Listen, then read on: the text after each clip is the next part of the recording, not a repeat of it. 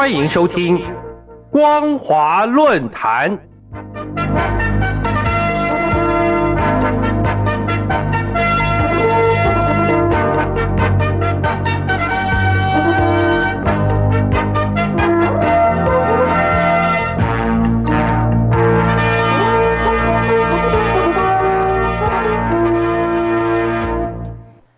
各位听众朋友，大家好，欢迎收听今天的光华论坛，我是兰陵。今天要谈论的主题是中共褪色革命认知作战与局限。今年六月十五号，习近平与普京通电话，仿佛只是例行的友情问候，但对照国际社会制裁俄罗斯入侵乌克兰的各种举动。西方国家显然非常关心中共是否会提供俄罗斯实体支援，同时也显示西方阵营因为制裁行动引起分歧，甚至冲击普京、习近平的统治权威等情况。事实上，俄中在目前情势下，不但极力掩饰各种内部冲击，更利用民主政治容许表达反对意见的自由。在西方国家内部制造矛盾，转移外界对俄罗斯的批评。值得注意的是，普京正式将颜色革命以及泛民主策略转变成让西方民主褪色的褪色革命，以颠覆西方国家的认知体系，制造动乱不安。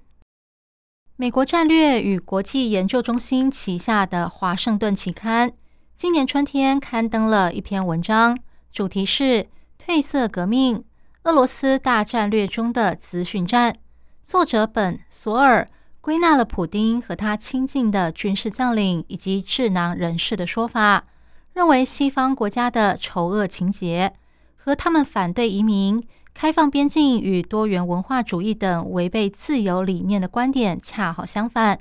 如果俄罗斯刻意推动泛民主资讯战，可能容易引发当地社会混乱、舆论四起以及政治社会的不安，甚至颠覆当地国家政权。事实上，泛民主并非反对压迫的真实民主提倡运动，而是借着民主名义，利用民主社会表达不同意见的自由与容易受外部影响的开放特性，在认知领域推动明哲保身、民族自我中心等概念。将自己逐渐流失的政治文化与传统，与普丁保护传统的说法相互投射，产生虚假的连结。因此，所谓褪色革命根本是虚假的民主倡议运动，以泛民主资讯战实践俄罗斯的战略。除了在目标国家制造动乱、颠覆政权外，同时掩饰自身的专制政权问题。值得注意的是。俄乌冲突以来，俄中内部亦产生剧烈冲击，尤其在国际社会高度关切中共是否提供俄罗斯实体支援下，俄中还能宣称背靠背战略协作、友好没有止境、合作没有禁区，俄中务实合作稳步发展。检视俄中的合作，除了实际支援有形领域外，褪色革命的认知作战。正是俄中合作无上限、关系上不封顶、不断攀登新高的重点合作方向。从俄中同样具有共产革命与民族战斗经验看来，褪色革命的认知作战是最能凸显彼此合作无上限的领域。总部位于美国华盛顿特区的战略与预算评估中心，是专门研究美国国家安全、国防政策。部队规划与预算的政策研究智库，曾经在二零一八年发布年度政策报告，主题是防治全面性胁迫，对抗威权式政治作战的竞争力战略。这份报告从俄中政权依照暴力革命建立以及全面性胁迫的历史经验，归纳出政治战略已经被这两个国家视为政治领导的标准工具。而不是专业的国家治理手段，并经历数十年的淬炼沿用至今。从俄中政权的角度来看，军事行动对应着马克思列宁主义的理论与实现，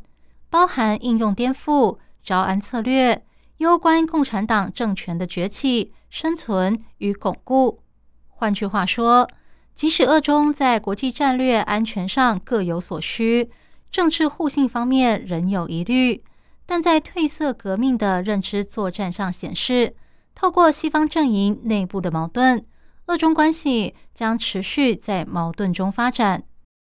今年六月十九号，中共外交部发布了美国对华认知中的谬误和事实真相，对其中的二十一项谬误作出反驳。检视中国的每项反驳，几乎都将谬误归咎于美国内部，显然想在认知领域借由泛民主资讯战，将这些谬误与中共的主张产生虚假的连结。在第十项谬误，中国宣称捍卫主权和领土完整，却与公然侵犯主权和领土完整的俄罗斯政府站在一起，为俄罗斯辩护中。中国不但举例引述美国内部与国际重要人士的说法，说美国违背承诺，连续推动北约东扩，是乌克兰危机的始作俑者，一直在乌克兰问题上煽风点火。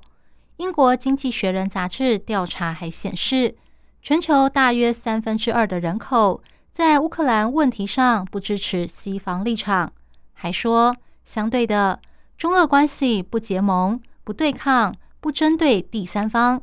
中国和美国等少数西方国家的意识形态不同，和集团政治制造对抗和分裂的做法，在本质上也截然不同，进而让人以为美国在制造对抗和分裂，进而对俄中产生好感。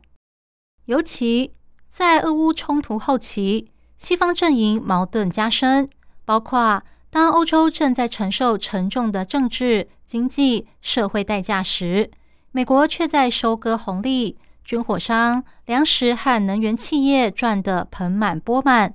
当美国军工业巨头的市值激烈增加上千亿美元时，出口欧洲的液化天然气价格却比前一年上涨十倍之多，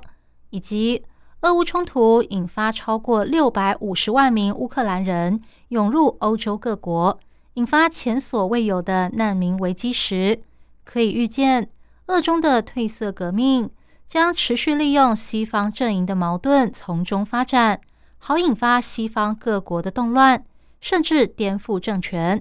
但俄中合作仍有局限，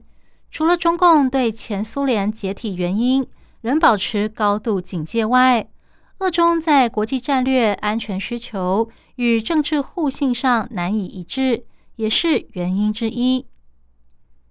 以上是今天的光华论坛，今天探讨的主题是中共褪色革命认知作战与局限。